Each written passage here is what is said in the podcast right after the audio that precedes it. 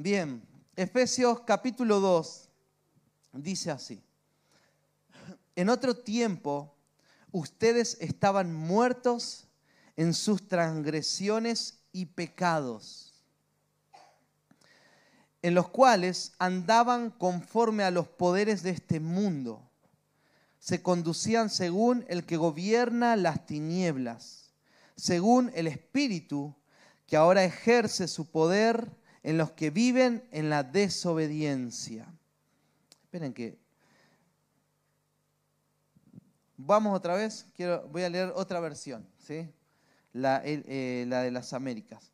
Él os dio vida a vosotros que estaban muertos en delitos y pecados, en los cuales anduvisteis en otro tiempo, según la corriente de este mundo, conforme al príncipe de la potestad del aire ¿sí? el espíritu que ahora opera en, en los hijos de desobediencia, entre los cuales también todos nosotros en otro tiempo vivíamos en las pasiones de nuestra carne, satisfaciendo los deseos de la carne y de la mente.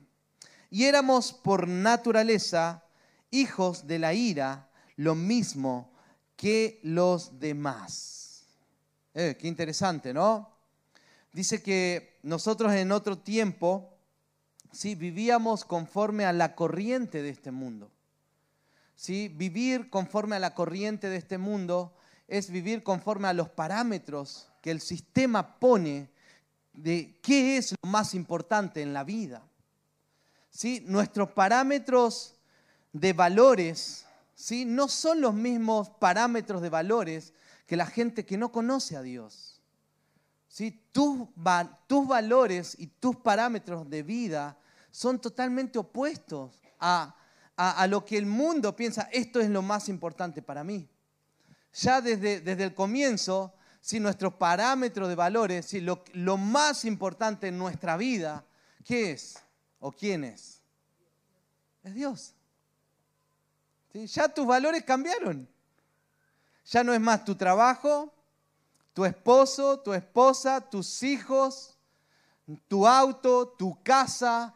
No es más tu salud, ni tu bienestar, ni tu vida misma. Nuestros parámetros de valores cambiaron. Ahora nosotros vivimos ¿sí? conforme a los parámetros que el Señor pone en su palabra, que qué es lo más importante. ¿sí? Y hay una definición para la corriente ¿sí? de este mundo.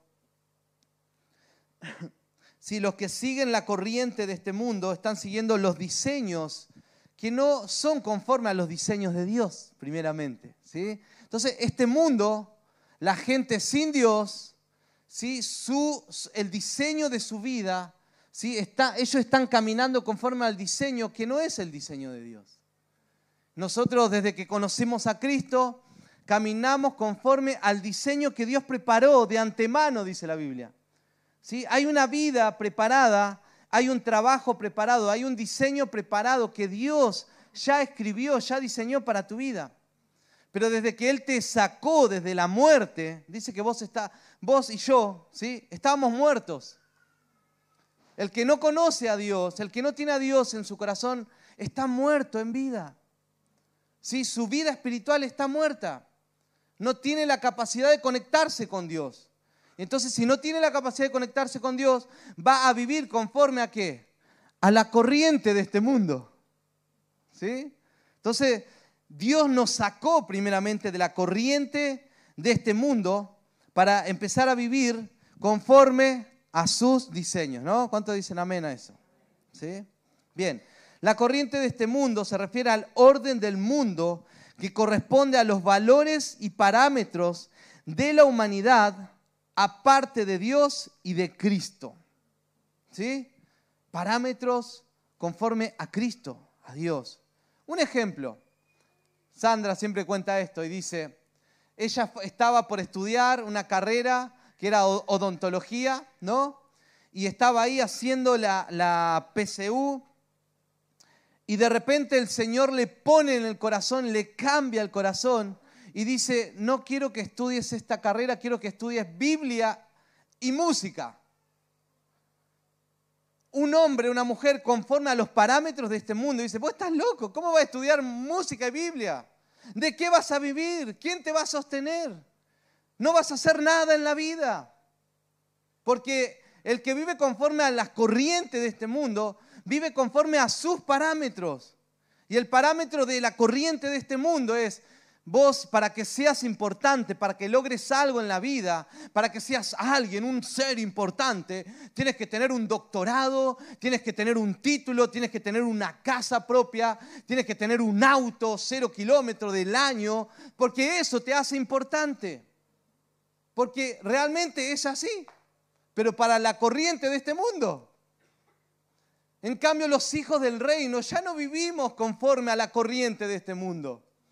Si Dios me dice, eh, tenés que entregar tu título y tenés que dar tu vida para mí, ¿sí? el que vive conforme a, a los parámetros de Dios dice, Señor, mi vida es tuyo. Pero el Señor te dice, pero no vas a tener ni un peso. No vas a tener casa, vas a morir por mí. Pablo, cuando Pablo, el apóstol Pablo, él iba persiguiendo a los cristianos. Sí, él era, tenía doctorados, tenía, tenía todo, tenía todo, era el más importante. Sí, el Señor los llama y dicen, vayan a orar por Pablo. Yo le voy a enseñar a este lo que es sufrir por mi causa. Y uno dice, espera, Imagínate que alguien te venga y te predique el Evangelio, uh, eh, Jesús te ama, te quiere dar nueva vida, sí, pero te quiere llevar a que sufras por su causa. No, ¿cómo que voy a sufrir? Si yo tengo trabajo, tengo, ando bien con mi esposo, con mi esposa, ¿cómo, ¿cómo voy a morir a todo eso? Porque los parámetros cambian. Cuando nacemos de nuevo, lo que más nos importa en la vida es su reino. Cuando Dios nos saca ¿sí? se despierta algo en tu corazón, pero mira, yo, no, no te asustes, porque Dios no obliga a nadie. ¿Sí? Dios es un caballero, el Espíritu Santo es un caballero. Dios nunca te va a hacer dejar algo, morir algo, entregar algo, sin que esté en tu voluntad. Uno hace las cosas por Dios porque uno decide morir por Él. ¿Sí? El que se entrega a Dios es porque uno entrega su voluntad y le dice, Dios, mi voluntad es tuya, yo te la entrego. Porque ahora los parámetros, los valores han cambiado dentro de mi corazón. Entonces ya no vivo conforme a la corriente de este mundo, sino que ahora vivo conforme a los diseños de Dios que Él ha establecido para mi vida. Dios tiene un diseño para tu vida. ¿Sí? Y yo no estoy diciendo que estudiar ser doctor o ser abogado es menos espiritual que ser un teólogo. Hay gente que Dios los llama a ser doctor, abogado, ser un profesional lleno del Espíritu Santo y ese es el llamado de Dios para esa persona. Y eso es ser espiritual. Pero si Dios te llama a ser un doctor, un abogado y dice, no, yo quiero ir a la, quiero ir a la China, y Dios no te está diciendo que vayas a la China. Entonces está siendo un desobediente. Entonces nosotros necesitamos vivir conforme a los diseños de Dios, ¿sí? conforme a la voluntad de Dios. Él tiene preparado un plan para cada uno de nuestras vidas, pero Él primeramente nos desconecta de la corriente de este mundo. ¿sí? Yo creo que una de las cosas que tenemos que hacer es desconectar nuestra mente de la corriente de este mundo. Tenemos que dejar de pensar como, como tus compañeros de universidad. No, como ellos piensan, lo que para ellos es importante, para vos no va a ser importante. Si para tu círculo de amigos lo que para ellos es importante y no tienen a Dios, para vos no va a ser importante. Uh, eso te mueve tener un auto nuevo. Uh, a mí no me mueve en cero kilómetros. A mí Dios me está llamando a otras cosas. Y no estoy diciendo que eso sea menos espiritual, eso es espiritual, pero lo que estoy diciendo es lo que para la, para la gente que sigue la corriente de este mundo, ¿sí? tienen valores que son altos, que para vos no van a ser altos. No sé a cuánto les pasa. Que se juntan con amigos y dicen, wow, qué loco, eso me gustaría. Y vos decís, ah, qué bueno, sí. Pero mi corazón está latiendo por otras cosas. Sí, mi corazón arde por otras cosas. Y eso es lo que empieza a pasar cuando nos empezamos a conectar ¿sí? al río de Dios, ¿sí? a su corriente. Pero lamentablemente el enemigo está constantemente dándonos, ¿sí? metiendo ideas. Hay una lucha espiritual en tu mente y en tu corazón hasta cuando estás adorando. Venís a la iglesia y hay una lucha para no conectarte con Dios. Porque hay, hay seres espirituales que están luchando porque no quieren que te conectes con Dios. Porque no quiere que te conectes al propósito, porque si te conectas al propósito vas a ser una bomba espiritual. Vas a ser un hombre, una mujer eh, que va a hacer estragos ¿sí? en el mundo espiritual. Entonces, hasta cuando venís a la iglesia, ¿sí? hay espíritus que están ahí atacando a tu mente. ¿Sí? Pero ¿sabes qué? Las tinieblas no pueden hacer nada en contra de nosotros. Dice que las tinieblas están en las regiones celestes Ahí gobiernan ellos. Y ellos no pueden hacer nada en contra de nosotros. Capaz que pueden tocar al, al perro, al gato, no sé.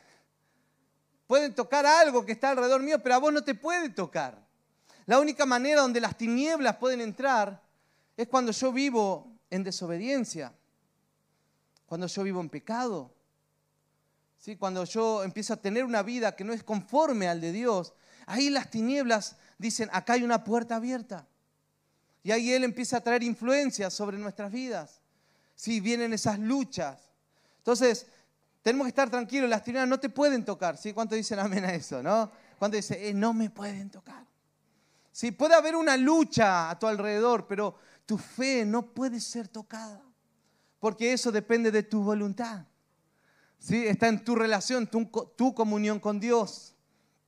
Mira, quiero volver a leer cómo viven la gente en este mundo. Se conducían, versículo 2, bueno, en los cuales andaban conforme a los poderes de este mundo, los poderes de este mundo. Los poderes son, son entes, son entes, son espíritus, que son poderes, ¿sí? que gobiernan. ¿sí? Hay todo un sistema espiritual que gobierna el mundo se conducían según el que gobierna las tinieblas, según el Espíritu que ahora ejerce su poder en los que viven en desobediencia. ¿Sí? Las tinieblas ejercen poder ¿sí? en los que viven en desobediencia.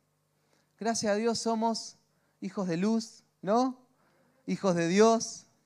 ¿Sí? Las tinieblas no pueden ejercer su poder sobre nuestras vidas las tinieblas no pueden ejercer su poder sobre tu vida, sobre tu familia, porque tú eres un hijo de Dios, eres una hija de Dios.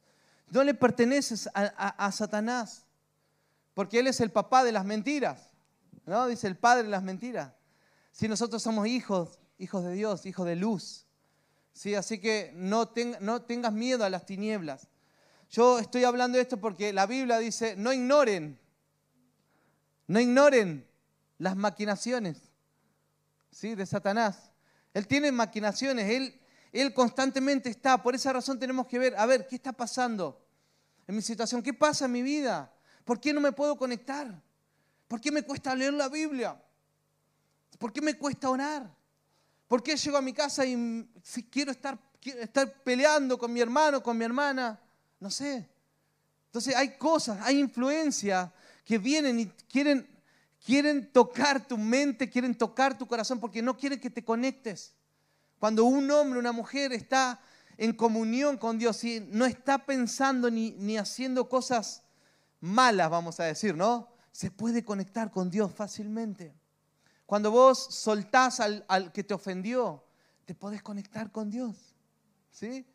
Cuando nosotros vivimos con ira, con amargura, con enojo, vivimos con disensiones, aunque oremos dos, tres, cuatro, cinco horas, nunca nos vamos a poder conectar con Dios. ¿Sí? El primer y gran mandamiento es amar a Dios. Y el segundo, ¿sí? ama a tus hermanos. Si yo tengo en enemistad con cualquiera, ya no me voy a poder conectar con su río, con sus planes, con sus propósitos. Todo esto, familia, todo esto se trata de estar conectados con sus propósitos. No se trata de vivir para que Dios nos ayude constantemente a pagar las cuentas, a sostener mi trabajo, sostener mi familia. No, es algo mucho más que todas esas cosas. Que dice que esas son las añadiduras de Dios. Dios te añade, Dios te añade todo lo que te falta. La comida, el vestido. Dios añade para los estudios de tu familia. Dios añade. Entonces por esa razón nosotros no estamos afanados ni preocupados por las añadiduras. Nosotros estamos preocupados porque, Señor, ¿qué estás haciendo en este tiempo? ¿Para dónde vamos como familia? ¿Cómo voy a criar a mis hijos? ¿Qué vamos a hacer? ¿Por qué estoy comprando sí, esto? ¿Por qué estoy haciendo aquello? ¿Por qué estoy comprando una casa? ¿Por qué tengo el auto? Y empezar a ver, ¿por qué? ¿Por qué Dios me está ascendiendo en el trabajo? ¿Qué quieres? Porque todo lo que tú tienes, todo lo que tú haces, es para colaborar con el avance de su reino. Todo tiene un propósito, todo tiene un porqué. Pero necesitamos desconectarnos de la corriente de este mundo, ¿no? De lo que está operando en la potestad del aire, ¿sí? Porque los, las tinieblas manejan, ¿sí? Los gobiernos, la política, y, empiezan a, imponer las modas, e imponen el sistema de educación, e imponen el sistema financiero, porque eso hacen las tinieblas. Ellos gobiernan todos los sistemas políticos, financieros, de salud, de educación. Ellos, las tinieblas son los que están poniendo los, todos los movimientos. Movimiento LGTB, todo, las ideologías, todo viene de las tinieblas no, no son de los hombres, son de las tinieblas. Entonces nosotros necesitamos discernir, eh, nuestra lucha no es contra la política, son contra las potestades que están más allá. Por eso tenemos que despertarnos y decir, Señor, eh, me, me, despierto a tu realidad. ¿Sí? y a esa realidad necesitamos caminar. Segunda de Corintios capítulo 10.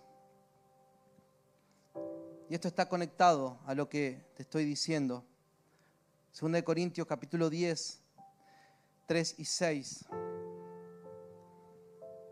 Aunque andamos en la carne, no militamos según la carne. ¿Sí? Porque las armas de nuestra milicia no son carnales, sino poderosas en Dios para la destrucción de fortalezas, de argumentos.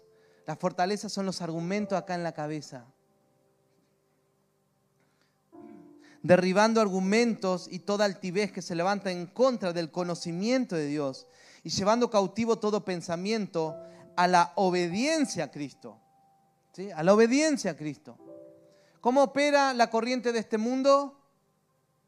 En desobediencia en desobediencia a Dios. Dice que los que viven conforme a la corriente de este mundo viven impulsados. ¿Por qué? Por sus deseos carnales. Ay, yo quiero hacer esto. ¿Dios quiere? Ay, me gustaría, pero Dios quiere eso. Que a vos te guste algo, que a mí me guste algo, que yo desee algo, no quiere decir que sean los deseos de Dios. Por esa razón, para yo saber si realmente es un deseo de Dios lo que estoy deseando, tengo que ser un hombre, una mujer lleno del Espíritu Santo. Si estás orando constantemente, estás viviendo en santidad, cuidando tus oídos, tus ojos, lo que hablas. Sí, si estás en ese tiempo de oración y viene un deseo, ¿de dónde viene? Del Señor, ¿no? Del Señor. Pero si estuviste chismoseando, vamos a decir, ¿no? Una, voy a exagerar, ¿eh? así que no se asusten los chismosos ni la chismosa. Nah. Si estuviste chismoseando, en pecado, con falta de perdón, enojado con medio mundo, no leyendo, no orando, ¿sí? te, te estoy diciendo que estoy exagerando, ¿no? Y decir, ay, qué deseo que tengo de hacer esto. ¿Vendrá de Dios? No sé. Ahí ya se pone en duda, ¿no? Porque la fuente no es, tu fuente no estaba siendo la presencia de Dios. Entonces dice que los que viven conforme a, a la corriente de este mundo, dice que tienen deseos que son en contra de la voluntad de Dios. Sus deseos, eso está en Efesios capítulo 2, ¿sí? Entonces necesitamos desconectarnos, ¿no? De, la corriente de este mundo y conectarnos al plan de Dios. Sí, y que cada deseo que haya en nosotros, sí, ay, como me gustaría ir a vivir a, a París, no sé. ¿Es un deseo de Dios o un deseo de la carne? Ay, me gustaría, a mí me gustaría volver a vivir en Argentina. Porque ahí está mi mamá, mi papá, tengo a mi, bueno, mi mamá ya no, pero tengo a mis hermanas, tengo, tengo mis amigos, tengo mi iglesia de mi pastor que, que lo amo tanto, de la infancia. ¿Es un deseo mío o es un deseo de Dios? ¿Eh? Porque es lindo el deseo, ¿no? Es noble. Hay deseos que son nobles. Ay, podemos, podemos hacer esto, podemos hacer aquello, podemos hacer... Está bueno el deseo, pero ¿es la voluntad de Dios? ¿Sí? ¿Es el, es el tiempo de Dios? Entonces necesitamos exponer ¿sí? a los solteros, a los solteras, a las solteras y a los solteros, ¿no? Ay, qué lindo chico, uh, me gustaría casarme con él. ¿no? Tenés que ver, es, es la voluntad de Dios. ¿Sí? Que haya un deseo no quiere decir que sea su voluntad. ¿Sí? Ay, me quiero cambiar de iglesia porque la otra iglesia, ay, es tu voluntad, es el deseo de Dios. ¿Sí? ¿Que te cambie de iglesia? No. Nah. Claro, yo lo digo decir el pastor, ¿no? No es el deseo de Dios. Pero es así, ¿no? En todo necesitamos pesar nuestros deseos. ¿Por qué? Porque hay mucha influencia allá afuera. La influencia que está en, no sé, en Instagram. ¿Sí? La influencia que está en, en las redes sociales, en tus amigos, en tus amigas. Hay mucha corriente de este mundo en tu trabajo mismo, ¿no? Cuántas cosas están ahí, la corriente, y vos, y vos decís, sí, yo quiero, quiero lo mismo, quiero lo mismo. No, tengo que decir, eh, ¿será de Dios esto? Está bueno, pero ¿será de Dios? Entonces necesitamos salir de, la, de, de las prioridades que este mundo dice, esto es importante. Yo creo que tus prioridades han cambiado, ¿verdad? Desde que conocí al Señor. Amén, gracias por ese amén. O sea, no militamos según la carne, ¿sí? Porque las armas que nosotros tenemos son espirituales. Y a esto quiero llegar un poquitito. ¿Cuántas luchas has tenido en estas semanas? Patricia, ¿no? Y Freddy. A Freddy le, desmantelaron su, su local, él es vidriero, ¿no? Se dice vidriero, ¿no?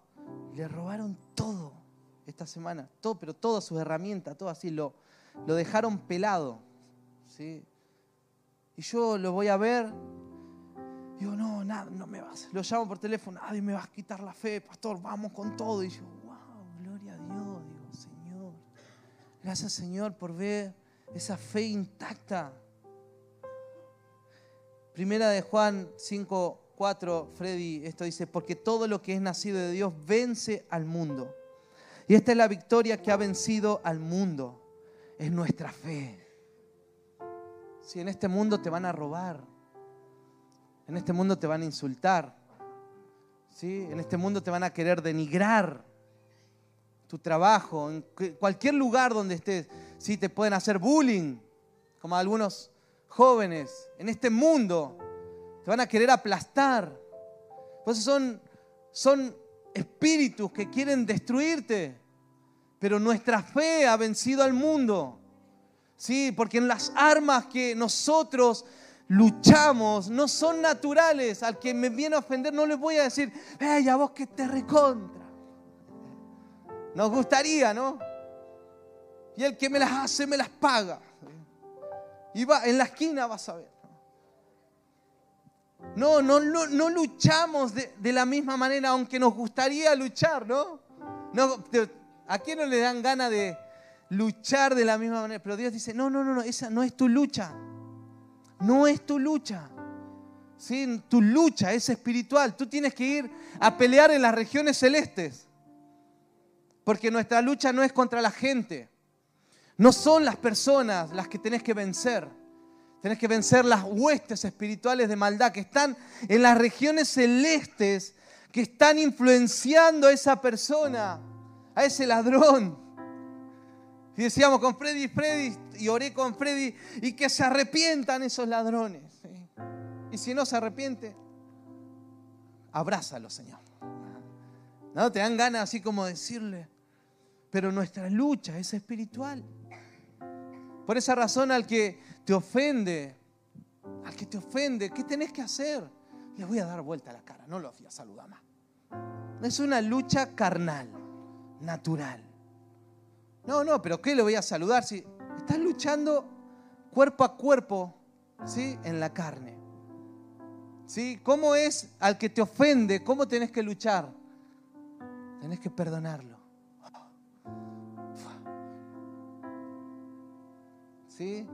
Al que te pide prestado, dale.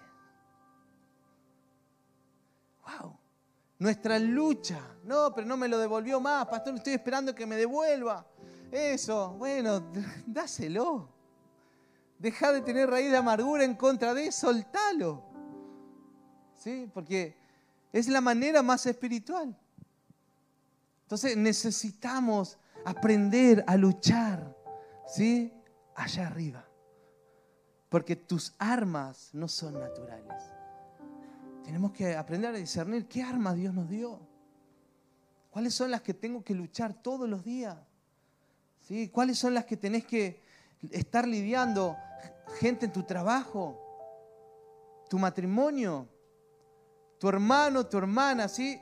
Es difícil. Después de luchar tantos años con las armas naturales, ¿no?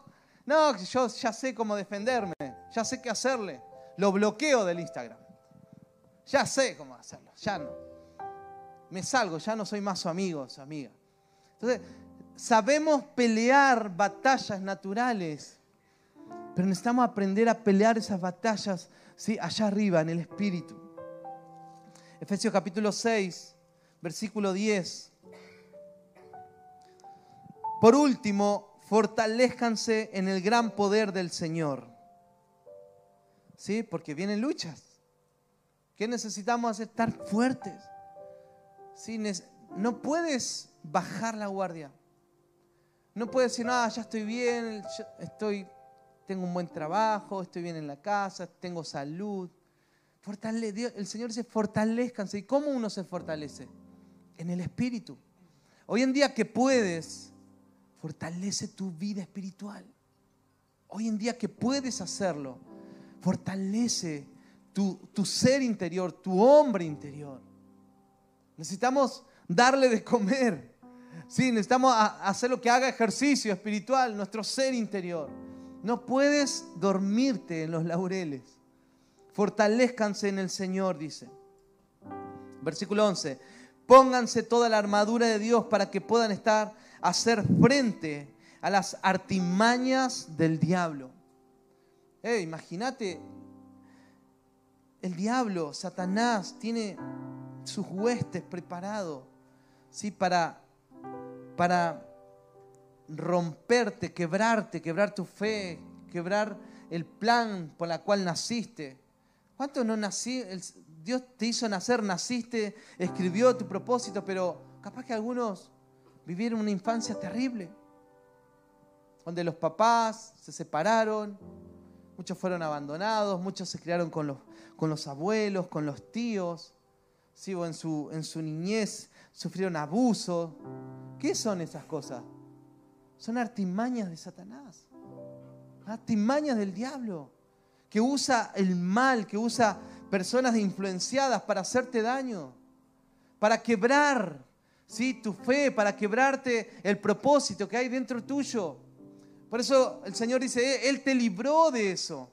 Él te sacó, Él te rescató, ¿sí? Para volverte a poner en su plan. ¿Cuándo nos sufrimos, ¿sí? En, el colegio, bullying, ¿sí? ¿Cuándo nos sufrimos orfandad? ¿Cuándo nos sufrimos temores y tantas otras cosas? Que vos decís, Dios no va a hacer nada conmigo, yo no sé por qué nací. Esas son artimañas del enemigo que, que hizo algo en tu mente. Pero nuestra, nuestra lucha, nuestras armas son espirituales. 12, porque nuestra lucha no es contra seres humanos, sino contra poderes, autoridades, contra potestades que dominan este mundo de tinieblas. ¿Qué dominan? ¿Qué dominan? El mundo. El mundo donde vivimos vos y yo. Por eso no somos de este mundo. Por eso van a haber cosas, van a haber decisiones en tu vida que van a ir en contra de la corriente. Van a haber decisiones que van a ir en contra. El mundo va a decir, wow, ¿qué estás haciendo? Pero, ¿cómo vas a hacer eso? Dios me lo está pidiendo. Sí, porque no somos de este mundo. Este mundo está gobernado por las, por las potestades. Es loco eso, ¿no? ¿Alguna vez escuchaste eso? Sí, el mundo donde habitamos nosotros. Sí, donde mandamos a nuestros hijos a estudiar. Está gobernado por las potestades. El trabajo donde vas. ¿Sí? Todo, todo está gobernado por las potestades. Por esa razón, cuando Jesús vuelva, dice que Él se va a sentar y va a gobernar las naciones. Él va a traer justicia. ¿Sí? Porque vos decís, ¿en qué, en qué, qué gobierno hay que sea justo? No hay gobierno justo. No hay nación que sea justa. No hay, no hay. Por eso Jesús va, a traer justicia cuando empieza a gobernar, cuando sea el rey de, las naciones. Por esa razón hoy nos, estamos preparando. Por esa razón te estás equipando en Dios porque cuando Él venga a gobernar, va a decir, eh, yo quiero que gobierne tal lugar, porque ha sido fiel. Ha sido un, cristiano, una cristiana que se ha mantenido en santidad y, se ha mantenido fiel a la palabra y ha sido, yo quiero que gobierne tal lugar. No, nosotros estamos trabajando para el Señor, no estamos trabajando para el hombre. ¿Sí? Entonces, hay mucho, mucho por hacer, ¿no? Hay mucho que Dios tiene que trabajar en nosotros. Versículo 13, por lo tanto póngase toda la armadura de Dios para que cuando llegue el día malo puedan resistir hasta el fin con firmeza. Fortalezcanse, ¿sí? Porque hay una lucha espiritual. Las tinieblas van a pelear, en, ¿sí? Te van a querer hacer la vida imposible. Porque le pertenecíamos y ahora ya no. Decimos, no, yo ahora ya no hago más tu voluntad, yo hago la voluntad de mi Padre. No, te va a venir a tentar, sí, constantemente. Pero decir, no, yo hago la voluntad de mi Padre. Y, vienen momentos, ¿cuándo no han vivido días malos? Sí, esos días malos. Decir, wow. Y ahí es donde tenemos que, nos tienen que encontrar parados, como Freddy. No, pastor, nadie me va a sacar esta fe. No, vamos con todo otra vez. Y voy y se había comprado una maquinita y su taladro. Y yo digo, eh, el Señor te va a dar el doble de todo lo que... yo sentía eso. ¿Sí? El diablo te quiere hacer deprimir, pero el Señor es el que te va, Él te da más. ¿Sí? Es Él el que... Y, una de las cosas lindas que está pasando en Él es que su fe está creciendo. ¿Sí? Está viendo al Señor. Entonces hay días malos, pero para el día malo tiene que estar fortaleciéndonos, ¿no? Fortalécete. Y, hay seis cosas que son parte de la armadura ¿no? del cristiano. Lo voy a leer de acá. Versículo 13, no 14. Manténganse firmes, ceñidos con el cinturón de la verdad. La verdad. Protegidos con la coraza de justicia. ¿Cuántos viven en verdad? ¿No? Vivir en verdad es un arma espiritual. Si no vivir en la mentira. no vivir engañando, vivir en la verdad. Es un arma espiritual. Vivir en justicia, no sacando provecho, no haciendo cosas injustas. ¿sí? Vivir en justicia es un arma espiritual. Te cuento una, anécdota, algo pequeño. Nos juntamos con un grupo en Santiago, cada uno traía su carnecita y nos decían, bueno, eh, si traes tu carne, tu carne va a estar mezclado entre todo y te va a tocar cualquier otra carne, menos la que, menos la que trajiste. ¿sí? Es un grupo de, de adoradores y nos juntamos y yo dije, bueno, yo llevo mi carne, mi bebida. Señor, voy a comer lo justo, decía yo. Voy a vivir en justicia, decía yo.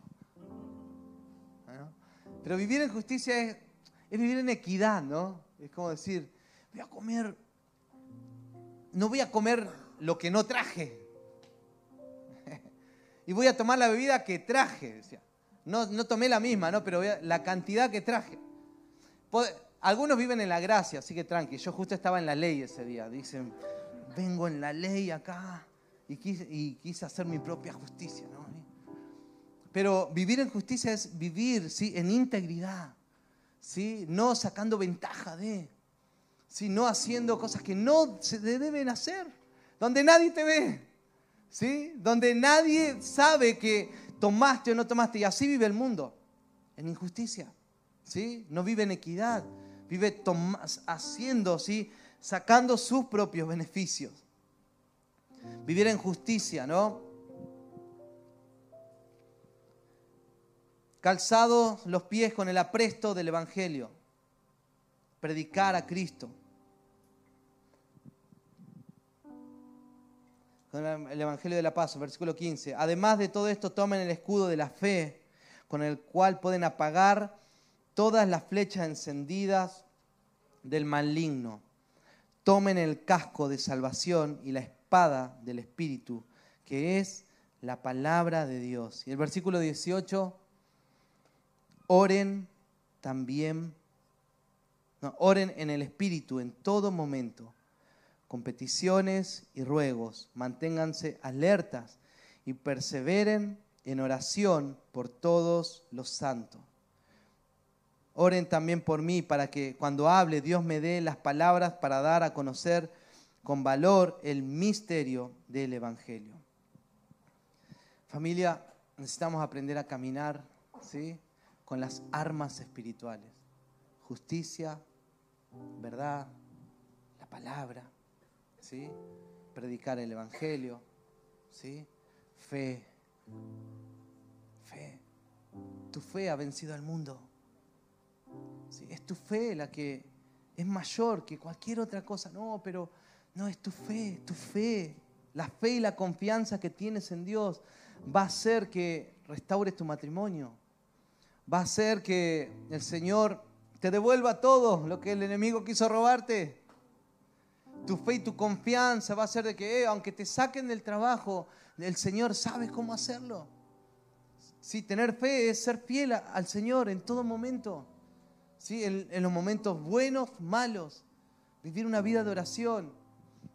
Y último, ¿cuántos en los momentos donde tienen discusiones con personas matrimoniales, cuál es tu primera reacción? O cuando estás viviendo una lucha y vos discernís que eh, esto, no, esto no es normal lo que pasa. ¿Cuántos dicen, eh, Señor, hay una lucha espiritual? si estamos en los momentos difíciles de lucha, ¿sí? con personas mismos, aprender a pelear esa batalla, a ganar esa discusión, ¿sí? con oración. ¿Cuánto han tenido experiencias donde las oraciones han sido contestadas en el acto, en el momento? Eh, me pasa cuando tengo situaciones con personas difíciles, cuando tengo situaciones en mi matrimonio mismo, difíciles. Sí, digo, Señor, esto voy y lo pongo en oración. ¿Sí? De madrugada te buscaré. ¿Sí? Hay momentos donde sabes que tenés que levantarte de madrugada temprano porque lo que estás viviendo, la lucha económica que estás viviendo, ¿sí? la lucha en todos los aspectos que estés viviendo, ¿sí? se logra, se vence en la oración. Ya muchos tienen lucha económica y dicen, no, pastor, no puedo ir a la iglesia porque tengo que seguir trabajando. No es la batalla, así no se ganan. Si los momentos más difíciles económicamente, hay algunos que tienen eh, lucha económica y le dejan de dar a Dios. Eh, no es la manera. Si Cuando más hemos tenido luchas económicas ¿sí? más difíciles con Sandra, si nunca, nunca dijimos, primero pago todas las cuentas y después le doy a Dios. No, no es la manera. Primero Dios. Porque esos son los parámetros que tenemos nosotros como hijos de Dios. Primero le damos a Dios. Hey, ¿saben qué? El Señor, tremenda, tremendos milagros. Tremendos milagros. Porque la lucha, ¿sí? No es natural. No es natural, es espiritual. ¿sí? que Dios nos lave ¿no? con agua ¿sí? de la palabra, dice la Biblia. ¿sí? Su palabra nos lava. Y que no pensemos más como piensa la corriente de este mundo. Tengo que decirlo. Hoy hablé esto allá en Parral. Todos los que salen de la universidad, todos los que se han recibido, ¿sí? están manchados en su corazón, en su mente, con la corriente de este mundo. Y necesitamos, ¿por qué? Porque vos tuviste profesores pensaban, ¿sí? Como los hijos de desobediencia. Ellos te impartieron constantemente. El ambiente donde estabas, viviendo con los hijos de desobediencia. ¿Sí? Y, hay, y hay cosas de conductas de vida que se empiezan a pegar en nuestras vidas, que empezamos a tomar la corriente de este mundo, los parámetros de este mundo. ¿Sí? Y yo te dejo esta, esta reflexión. ¿Sí? Métete con el Señor y dile, Señor, lávame. No quiero pensar como piensa este mundo. Quiero pensar como un hijo del reino. Quiero tomar mi profesión ¿sí? y, y hacer que tu reino avance donde esté. ¿sí? quiero tomar mi empresa, quiero tomar mi oficio y, hacer, y no hacerlo como, el parámetro de este mundo, sino que hacerlo como un hijo de Dios, ¿sí? Donde sabiendo que mi guerra no es natural, sino que es espiritual, constantemente voy a ir a las regiones celestes y decir, Señor, ¿cuál es tu voluntad? ¿Qué tengo que hacer? ¿Dónde me tengo que mover? ¿Qué, es lo que viene para mi vida? Entonces necesitamos purificar nuestra vida, ¿no? De todo pensamiento de este mundo. Metete con el Señor. Sí, metete con Él. Sí, metete en oración, metete en ayuno, metete en la palabra. Así que Dios, vas a ver su mano poderosa ¿sí? en eso que te está afligiendo ahora. Vas a ver la respuesta de Dios en eso ¿sí? que estás viviendo ahora, pero son, son armas espirituales. ¿no? Te invito a que te pongas de pie.